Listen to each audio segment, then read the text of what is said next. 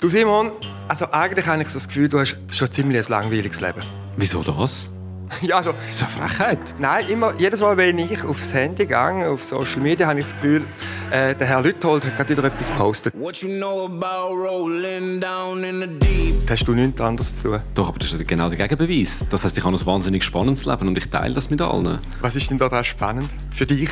Also bei mir ist das wirklich so ein bisschen, was mir, wenn mir irgendetwas Lustiges begegnet auf der Straße. Zum Beispiel habe ich gestern Nachmittag bei uns vor dem Hotel hat an einer Wand ein Schildli Plakate ankleben verboten. Die Wand ist schön, sauber, kein einziges Plakat dran, aber jemand hat mit Filzstift runtergeschrieben, aber zeichne schon, hihi. das habe ich fotografiert, das ist jetzt in meiner Story gelandet. Solche Sachen finde ich lustig. Also ich benutze das auch, einfach vielleicht ein bisschen homöopathischer als du. Aber äh, vielleicht ist das auch eine Altersfrage von jungen Menschen, wo das Leben sich zu einem grossen Teil auf Social Media abspielt. Erzählt der Roman, den ich mitgebracht habe, ist ein ziemlich faszinierender Roman. Tic Tac heißt er, von der deutschen Autorin Julia von Lucadou. Und der Roman erzählt von einer Mette, von einer Schülerin, die dauernd auf TikTok eigentlich unterwegs ist. Also die Plattform, die vor allem so bei ganz Jungen bis 25 beliebt ist, bei der Generation Z. Genau, also TikTok, das ist jetzt etwas, wo ich nichts mehr anfangen damit. Das ist überhaupt nicht meine Welt. Also als 28-Jährige bist du auch einmal schon ein alter. Korrekt. Sie wird, also die, die Hauptfigur, die wird da im Laufe vom Roman mehr und mehr ein Star mit über 100.000 Follower und Millionen von Likes. Und dann, während der Corona-Pandemie passiert da, kommt sie via TikTok auf ziemlich dunkle Abwege. Tic-Tac. Roman von Julia von Lucadou. Das ist das Buch von der neunten Episode «Zwei mit Buch». Wir reden unter anderem über die Faszination und auch die Gefahren von den sozialen Medien. Felix, du hast den Roman ausgelesen und gelesen. Du bist da mit dem Buch. Ich habe, ich muss gestehen, unsere Regeln verletzt und wenigstens ein bisschen drin umgeschmökert, weil Julia von Lucadou ihr letztes Buch, «Die Hochhausspringerin», das ist vor vier Jahren rausgekommen, so ein dystopischer Roman, der hat für recht viel Aufsehen gesorgt und da bin ich natürlich gewundert gewesen, was jetzt in dem neuen Buch abgeht. Ich habe das muss ich auch gerade zugeben, nicht fertig gelesen. Ich bin zu dieser Zeit drei, vier Bücher parallel am Lesen und habe es dann wieder auf die Seite gelegt. Ich muss auch sagen, bei dem, was ich gelesen habe, ist mir die eine oder andere Frage in den Sinn gekommen. Aber ich habe es dann eben... Was denn? Vielleicht reden wir später über das. Wir müssen nicht gerade alles Pulver verschiessen. Du bist ja der, der das Buch mitgebracht hat. Felix. dann machen wir das doch so. Also die Episode von zwei mit Buch ist übrigens eine Spezialausgabe. Wir sind für einmal nicht unter uns im Podcaststudio, sondern wir zeichnen die Folge auf an der Solothurner Literaturtag vor Publikum im mobilen SRF-Studio in der Cantina del Vino. Und ausnahmsweise ist auch die Autorin selber gerade anwesend. Sie sitzt da neben uns am Tisch, Julia von Lucadou. Ganz herzlich willkommen.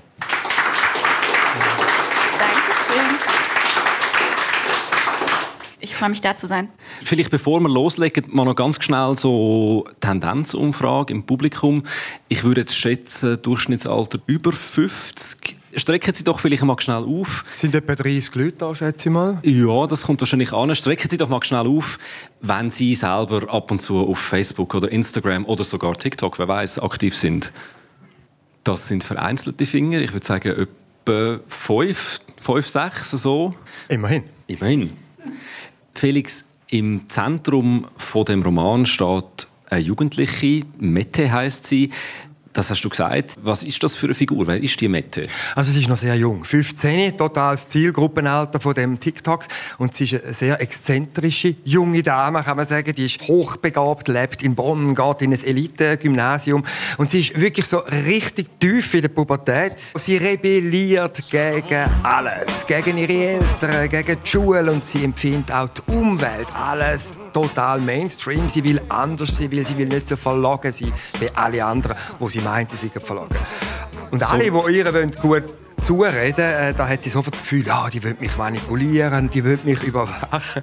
Und für sie ist eben jetzt TikTok ein Teil von ihrem Leben. Sie ist einen halben Tag lang auf dieser Plattform und sie schaut sich die Inhalte an, sie lädt auch selber Videos auf, aber sie ist schon ziemlich auch neben den Schuhen, kann man sagen, die gute Mette. Also bis jetzt hast du Sachen erzählt, die ich kenne. Das sind so typische Aufbegehrungssituationen von, von Teenagern. Das habe ich selber auch erlebt. Das haben Freunde, Freundinnen von mir genauso auch erlebt. Du sagst neben der Schuhe inwiefern? Ja, es, es wirbelt ihr schon ziemlich die Hormone und Gefühle durcheinander, weil sie hat einen Suizidversuch hinter sich. Sie ist aus Enttäuschung über eine Freundschaft, die da auseinandergebrochen ist, hat sie sich vor die U-Bahn gestürzt. Sie hat das dann auch, wie sich das gehört, für sie auf TikTok angekündigt und im letzten Moment ist sie dann von Unbekannten noch gerettet worden und jetzt muss sie zur Psychotherapeutin. Und damit fängt jetzt der Roman an mit der Szene, wo die Mette einer hochdekorierten Therapeutin gegenüber sitzt. Und die Szene, die macht sofort klar, wie die hochbegabte Mette tickt. Und das liest uns jetzt Julia von Lucatu am Nebentisch kurz vor. Die Therapeutin ist wie erwartet klischiert therapeutisch. Graumelierte, vorgestern zuletzt gekämmte Haare, das Gesicht hinter eine zu große Brille geklemmt, die nur aus Versehen gerade im Trend liegt. Dazu Outfit Maus, mindestens eine Größe zu groß. Das obligatorische Clipboard auf ihren übereinander geschlagenen Beinen. Sie lässt den Kugelschreiber in der linken Hand über dem Notizpapier schweben wie ein Miniaturspeer. Jetzt ein TikTok drehen. Mit dem Therapeutinnen-Klischee im Hintergrund. Ich vorne in einer Zwangsjacke aus dem 19. Jahrhundert, kurz nach dem Elektroschock. Sabber läuft mir aus dem rechten Mundwinkel und mein linkes Augenlid geht nicht mehr auf. Ich starre in die Kamera und bewege die Lippen in perfekter Synchronität 15 Sekunden lang, während die Therapeutin versucht, mir eine Beruhigungsspritze zu setzen. Warum sind Sie heute hier? Weil meine Eltern mich hergeschickt haben. Die Therapeutin schweigt und schreibt. Ich hatte keine Wahl, sage ich. Sie hört nicht auf zu schreiben. Meine Eltern haben mir gedroht zu Helikoptern. Das Therapeutinneninteresse ist geweckt. Sie hebt den Blick und senkt den Kugelschreiber. Das müssen Sie mir erklären. Danke, Julia von Luca. Du, ja, Simon, also die Mette, die hat schon äh, ziemlich fustig hinter den Ohren, finde ich. Ja, das tönt für mich nach einer sehr cleveren Teenagerin. Vielleicht ein bisschen cleverer, als für sie selber gut ist. Sie halten sich einfach, also jetzt in dieser Situation, da bei dieser Therapeutin, für wahnsinnig schlau. Für schlauer als die Therapeutin. Sie hinterfragt die Situation. Aber gleichzeitig habe ich auch den Eindruck, die steckt einfach vor ihrem eigenen Problem hinter dem Mantel von der Ironie den Kopf ins Sand. Ja, gehört vielleicht ein bisschen zur Pubertät. Also ich meine, äh, das kann man ihr jetzt vielleicht nicht so vorwerfen. Ich, ich wäre jetzt mal noch ein bisschen gnädig mit ihr. Ja, es ist ja eben, es ist auch typisch. Also es ist so eine Teenager-Pose wo du angefangen hast zu erzählen von dem Roman. Also da kommen einem ja andere Romane noch in den Sinn. Ja, Sagen wir, äh, Salinger, äh, der Fänger im Rocken, das ist ja auch so ein Junge, der aufbegehrt, der überall wie heißen die Phonies gesehen, also so aufgesetzte falsche Persönlichkeiten oder auch hat mich total fasziniert das Buch und ja, auch erinnert, als ich das gelesen habe, das stimmt. Ja. Und äh, ein Stück weit auch Herrndorf, Chick. Das ist auch so eine Jugendgeschichte. Das sind äh, die Kinder, die miteinander durchbrennen, das Auto stellen. Auch, das ist aus so einer, aus so einer aufbegehrenden Haltung raus, oder? Und auch bei diesen beiden Büchern, sowohl Salinger als auch Herrndorf, habe ich mich beim Lesen dann irgendwann schon gefragt, so, ja, was machen eigentlich die Figuren mit mir? Wie ist es dann jetzt bei dieser Mette dir gegangen, Felix? Wie ist die angekommen bei dir? Äh, ich habe die je länger, je lieber bekommen. Und zwar, weil eben die Mette schon die cool und schnodderige Fassade hat. Das stimmt. Aber auf der anderen Seite hat sie auch eine wahnsinnig menschliche Seite. Oder sie ist beispielsweise übergewichtig und sie lässt das immer wieder durchscheinen, weil sie auch unter dem eben leidet. Oder sie zeigt, äh, wie fest sie sich nach Zuneigung, nach Anerkennung, nach Liebe sehnt. Das ist keine Marionette, die Mette sondern die hat ganz einen Haufen Facetten, wo sie mir dann eben doch auch sehr näher gebracht hat. Sie ist eine vielschichtige Persönlichkeit. Es bleibt also nicht bei dieser reinen Teenie-Pose? Nein, finde ich überhaupt nicht. Aber ich meine, es ist auf jeden Fall mal ein, äh, ein guter Moment, um den Tisch zu wechseln und genau zu fahren. Ich meine, immerhin hat sie einen Suizidversuch gemacht und das schreckt einem natürlich auf. Und mit dem kommt Julia von Luca Duca am Anfang. Und ich sitze jetzt am Nebentisch zu unserer Autorin. Julia von Luca Du, sie kann perfekt Schweizerdeutsch. Sie hat uns jetzt hier zugelassen. 1982 ist sie in Heidelberg auf die Welt gekommen. Sie lebt in Köln, aber sie ist oft in der Schweiz. Sie hat auch in Biel am Literaturinstitut studiert. Und Julia, wir haben uns im Zusammenhang mit dem ersten Roman schon kennengelernt. Wir sind per Du. Deine Figur, Mette, was ist mit der los? Warum ist die so durch den Wind? Also es gibt einmal dieses typisch Pubertäre, worüber ihr jetzt schon gesprochen habt. Na, jeder hat irgendwie Probleme in der Pubertät. Die Selbstfindung, die Identitätsfindung. Aber zusätzlich lebt sie in einer Welt, die unglaublich krisenbehaftet ist und in der sie sich hauptsächlich und mit der sie sich hauptsächlich über die sozialen Medien auseinandersetzt. Und diese sozialen Medien bringen auch einen gewissen Druck und eine gewisse Erwartungshaltung mit sich, die sie unglaublich belasten. Also man hat immer am Anfang der Kapitel, ähm, sieht man, wie viele Follower sie im Moment hat, wie viele Likes ihre Posts bekommen haben. Und das ist was, was sie auch sehr stark prägt, was ihr Selbstbild sehr stark prägt und wovon sie so den Selbstwert auch ein bisschen abhängig macht. Und das ist so ein bisschen der Widerspruch bei ihr. Ja, das ist die Ambivalenz, die sich eben da auch zeigt. Der Dreh- und Angelpunkt vom Roman ist dann der Moment, wo die Mette einen jungen Mann kennenlernt. Und der ist etwa zehn Jahre älter, Jo mit Namen 26, ein Studienabbrecher. Und er ist ein absoluter Internet-Nerd. Der sitzt den ganzen Tag vor dem Computer, der veröffentlicht Posts mit so ganz aggressiven Inhalten auch. Das ist auch so ein Typ, der Verschwörungstheorien anhängt und der sieht sich so als wenn er sagt, Zitat, Krieger im Kampf für die Wahrheit. Und der erkennt, dass die Mette das Potenzial hat, zu so einem TikTok-Star zu werden. Er will sie zu einer Art Anti-Greta aufbauen, also zu so einer Führungsfigur gegen alle sogenannten Gutmenschen, wenn er die nennt. Und das findet eben der Jo so furchtbar. Was passiert mit der Mette, wo sie in die Fänge, ich sage es jetzt mal so, von dem Jo geraten? Ja, das ist, das ist ein bisschen so, dass sie in die Fänge von ihm gerät. Und was so interessant daran ist, ist wieder dieser Widerspruch, weil sie ist auch eine Person, die sich der Manipulation der sozialen Medien und der Manipulation der Welt, in der sie lebt, sehr stark bewusst ist. Also sie weist ständig darauf hin, dass ihre Eltern versuchen, irgendwie Einfluss auf sie zu nehmen und sie zu einem Kinderbild oder einer, einem Tochterbild zu formen, das sie nicht ist. Und, ähm, und auch eben in den sozialen Medien. Sie kennt die Strategien dort und trotzdem geht sie ihm auf dem Leim, weil er sie genau da abholt. In diesem Verständnis, in dieser Intelligenz sagt er, du bist auf meiner Wellenlänge. Wir sind zwei Besondere. Wir haben verstanden, wie die Welt funktioniert und ja. wir können jetzt gegen diese Fake-Welt angehen. Aber also. genau das, Julia von Luca, du, hat mich schon auch irritiert. Ich habe mich gefragt, die durchschaut ja wirklich alles. Aber genau da, und da wird sie dann wirklich gefährlich, wir kommen mhm. gleich drauf, da ist sie doch auf einem Auge blind. Ich meine, der ist zehn Jahre älter als sie. Das ist ein ausgewachsener Mann, und der sagt, ich bring dich aber so raus, wie du wirklich bist. Du musst nicht dem Mainstream nachhängen, sondern du darfst du selbst sein in deiner Intelligenz, in deinem Weltverständnis. Ich gebe dir hier die Plattform. Ich finde das schon sehr verführerisch. Es ist verführerisch und äh, sie geht dann auf die Verführung hinein, kann man sagen, weil die Mette äh, lässt sich von dem Jo, von dem äh, überzeugten Corona-Verschwörungstheoretiker, also irgendwie berichtet die Pandemie immer mehr aus in dem Roman, lässt sie sich sträflich vor der Karre spannen und eben er flüstert ihr dann ein, was sie denn ihren äh, Follower, und das werden immer mehr auf TikTok zu sagen hat. Sie wird mehr und mehr zu so einer digitalen Kultfigur, die sich gegen den vermeintlichen Zwangsstaat auflehnt, also gegen Maskenpflicht und Impfungen.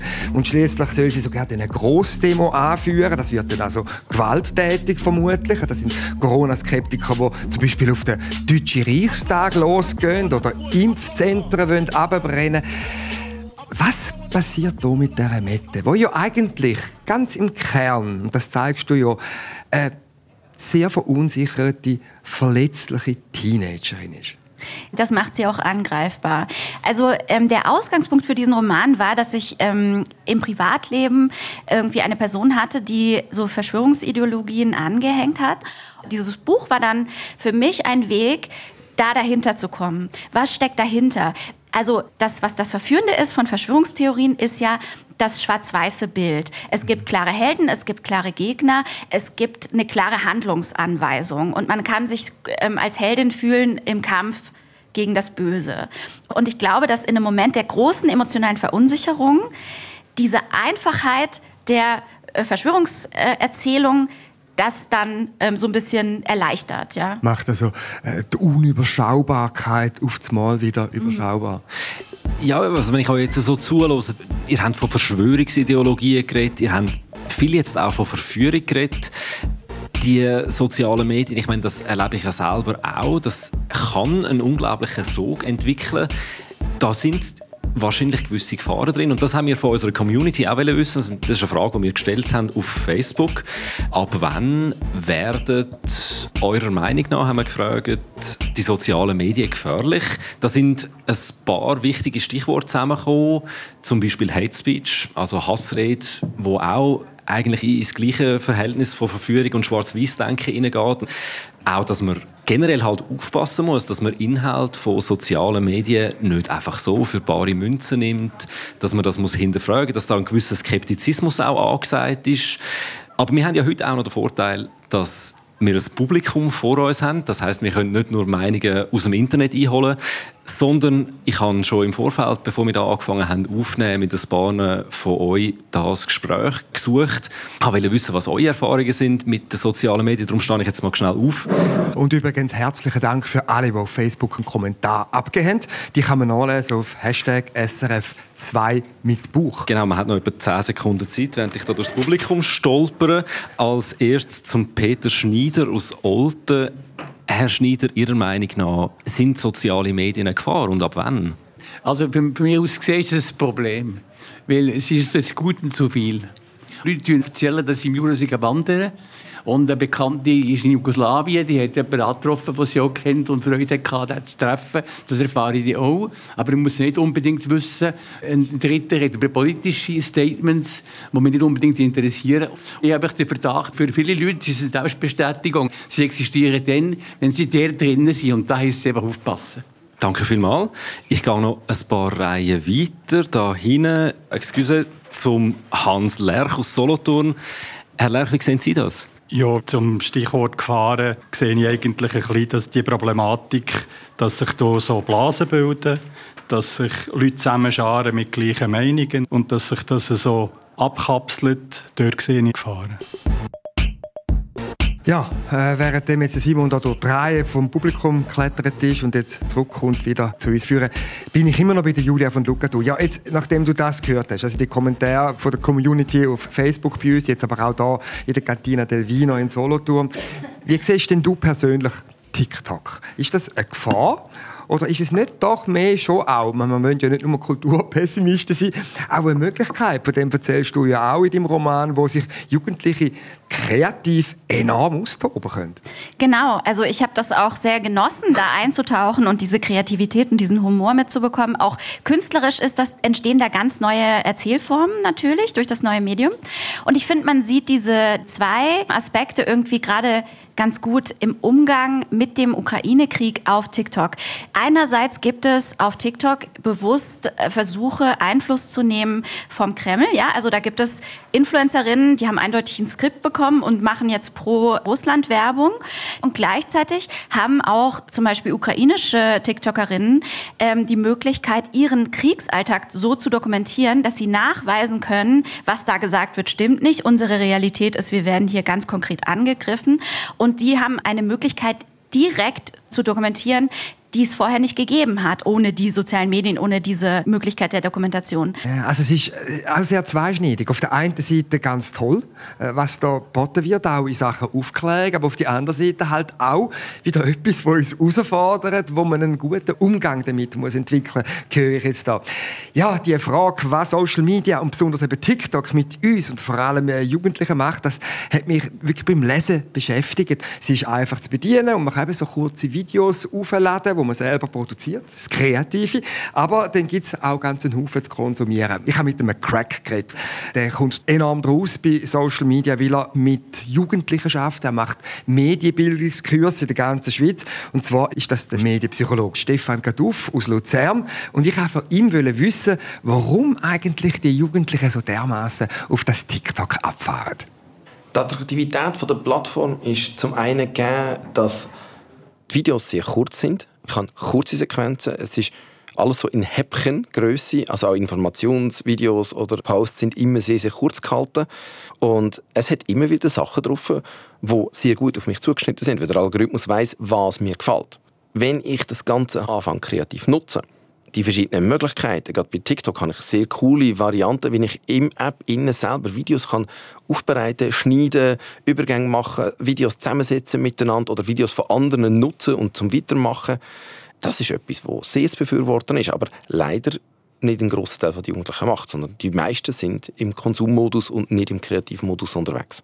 Also ich habe gelesen, dass ungefähr eine oder eine von zehn Nutzerinnen und Nutzern tatsächlich das kreativ nutzt, also etwas herstellt und alle anderen, die sind die, die konsumieren. Aus dem Roman lässt sich eine Warnung herauslesen. Also die TikTokerin Mette wird während der Pandemie zu einer Influencerin von einer Bewegung, die Corona leugnet. Auch im Ukraine-Krieg werden über Social Media äh, wieder äh, Verschwörungstheorien und einseitige Propaganda verbreitet. Wie gefährlich schätzen Sie das ein? Sind Kanäle wie TikTok zuletzt auch für Freiheit und Demokratie? Das ist gerade bei TikTok natürlich ganz speziell, weil TikTok ein chinesisches Medium ist, eine chinesische Plattform. Der chinesische Staat hat kompletten Zugriff auf alle Daten. Aber es geht vor allem auch darum, dass zum Beispiel die Informationsseite von Seite von Ukraine auf TikTok unterdessen viel, viel weniger zu finden ist, weil halt die chinesischen Behörden dort eingegriffen haben. Und das führt dazu, dass der Algorithmus die Videos viel, viel weniger anzeigt. Was sagen Sie jemandem, der sagt, ihm oder ihr macht die Entwicklung Angst? Gerade jetzt, was der Common Sense, äh, was äh, den Zusammenhalt von der demokratischen, liberalen Gesellschaft betrifft. Die Angst, die ist gerechtfertigt. Aber jetzt Social Media Plattformen zu sagen, nein, zu verteufeln und gerade unseren Jugendlichen zu sagen, nein, du darfst nicht die Plattform brauchen, ist sicher der falsche Weg. Es geht darum, dass sie in unseren Schulen genug Medienkritikfähigkeit lernen, um dort können, das auch zu hinterfragen und Diskussionen auf Augenhöhe. Also Verständnis haben für ihre Lebenswelt, sie erzählen lassen, schauen lassen, was kommt von dort her und versuchen die Kritikfähigkeit bei ihnen selber sprießen zu lassen. Es ist aber auch so, jede Gesellschaft hat das Gefühl, dass das, was ihre junge Generation macht, der Untergang von der eigenen Gesellschaft ist. Dann gehen wir zu den Griechen, dort haben wir das Problematik schon gehabt. Es gehört dazu, dass sie es anders machen. Und auch sie werden ihren Weg machen. Aber sie haben einfach andere Herausforderungen, die sie bewältigen muss als wir. Also die Medienkritikfähigkeit wird fast die wichtigste Kompetenz werden in der Zukunft. Können Informationen hinterfragen. Und zwar auf allen Seiten. Julia von Luca, du teilst du den Optimismus da vom Medienpsychologen Stefan Kaduf? Auf jeden Fall. Das geht mir auch so im Umgang mit diesem Medium, dass ich eben das positive wie negative Potenzial sehr klar sehe und dass ich auch glaube, das Problem liegt nicht im Medium selbst, sondern im Umgang damit. Und ich bin da voll bei ihm, dass es darum geht, ein kritisches, reflektiertes Verhältnis zu dem Medium aufzubauen und es dann positiv zu nutzen. Und auch was er gesagt hat, dass immer die nächste Generation glaubt, mit der neuen Generation geht die Welt unter. Das, das betrifft zum Beispiel ja auch oft die Sprache. Und das habe ich auch versucht aufzunehmen im Roman. Die sprechen ja diese jungen Menschen, also Mette, eben mit diesem Internetsprech, teilweise sehr viel Anglizismen. Und da finde ich es auch sehr interessant, dass wir so als ältere Generationen oft darauf reagieren mit so einer Abneigung und sagen, oh, die machen unsere schöne Sprache kaputt. Und dabei ist es ja eigentlich so, dass die Sprache sich auf natürliche Weise weiterentwickelt und vor allem für mich eben im Positiven, also dass mittlerweile die junge Generation ganz anders, viel präziser, auch zum Beispiel was Gender-Zuschreibungen betrifft, mit Sprache umgeht und sehr, sehr reflektiert sind, viel reflektierter als wir. Und ich mich daran freue, an dieser auch Innovation in der Sprache. Was mich an deinem Roman wahnsinnig fasziniert hat, ist die Sprache. Und es ist so, dass die Sprache eine Sprache ist, die sehr im Stil vom Internet, von diesen Blogs, von Posts geschrieben ist. Sehr kurze Sätze, Anglizismen. Dann gibt es so Angaben zu Memes, also diese Fotos, das sind dann aber so Internet-Codes. Ich verstand da als gut 50-Jähriger längst nicht alles, aber ich habe dann gemerkt, man muss gerne nicht alles verstehen, weil man kommt es dann gleich irgendwie mit über, man taucht in die sprachliche Welt hinein. Jetzt aber, Julia, ich meine, du bist auch nicht mehr Generation Z, du bist, äh, darf ich lüften? Lange nicht mehr. 40, wie hast du die Sprache gefunden? Ja, ich habe mich eben gefreut an der Innovation. Also ich freue mich äh, an der Kreativität der Sprache. Und ich finde es auch interessant, dass auch bei mir das so ein bisschen ähm, ein, erstmal eine Irritation auslöst, oder? Diese Anglizismen und die, ich das so ein bisschen als Fremdkörper wahrnehme. Ich habe aber auch den Anspruch, als ältere Generation, ich möchte da eintauchen, ich möchte die verstehen und das hat mir unglaublich viel Freude gemacht. Also die gemeinsame Sprache ha, äh, in der Gesellschaft ist natürlich wahnsinnig wichtig. Mhm. Und für mich ist der Roman, der da rausgekommen ist, einer, der absolut durch die Art, wie er eben auch geschrieben ist, modern ist, auf der Höhe der der Zeit.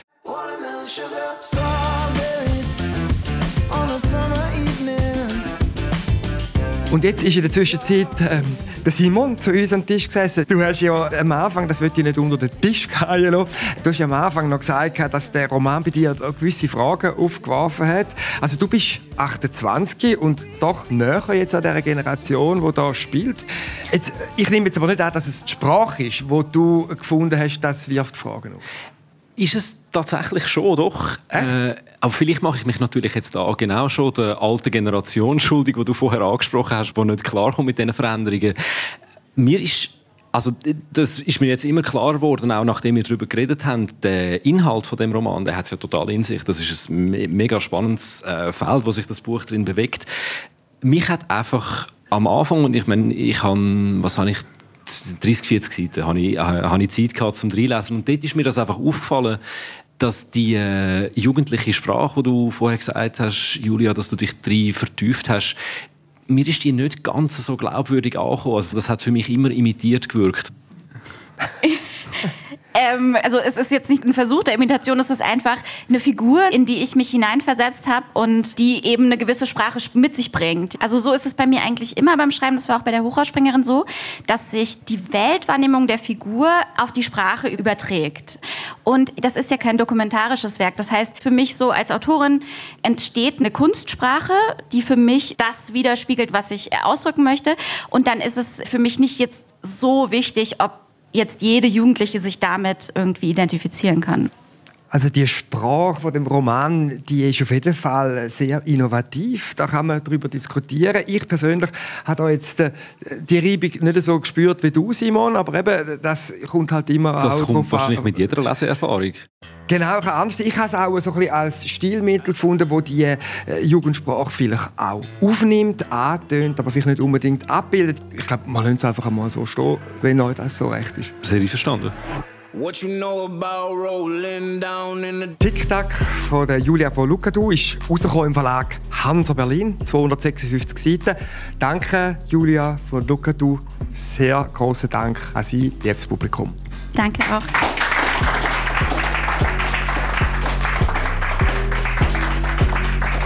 Das war sie, Literaturclub 2 mit Buch Episode 9. Mit mir, Simon Lüthold. Und mit mir, Felix Münger. Produktion Patricia Banzer, Technik Patrick Arnold und Hedi Massaudi, Sounddesign Serge Krebs. Alle Angaben zu dieser Episode und auch zu den Büchern, die wir darüber geredet haben, findet ihr auf srf.ch/literatur. Und euer Feedback nehmen wir auch sehr gerne entgegen. Schreibt uns ein Mail auf literatur.srf.ch. In der nächsten Episode geht es dann um den Roman «Wovon wir träumen» von der Lin Hirse.